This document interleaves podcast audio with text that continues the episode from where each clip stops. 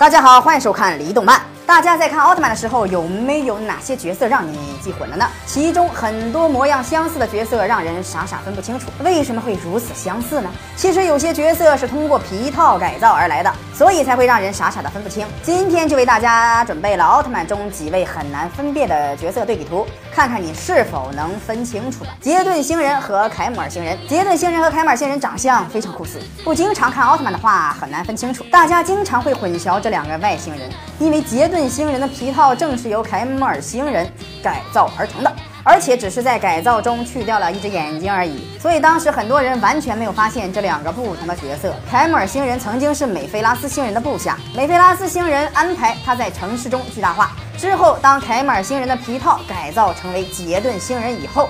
这位新的宇宙人不仅具有变身能力，同时还能控制杰顿，实力一下子上升了几个台阶。初代奥特曼与佐菲奥特曼这两个奥特曼让很多人陷入到思索。如果只露出脸的话，我想谁也猜不出他们谁是谁。佐菲的设计是以初代奥特曼的原型而设计的，所以如果佐菲拿掉了身上的勋章。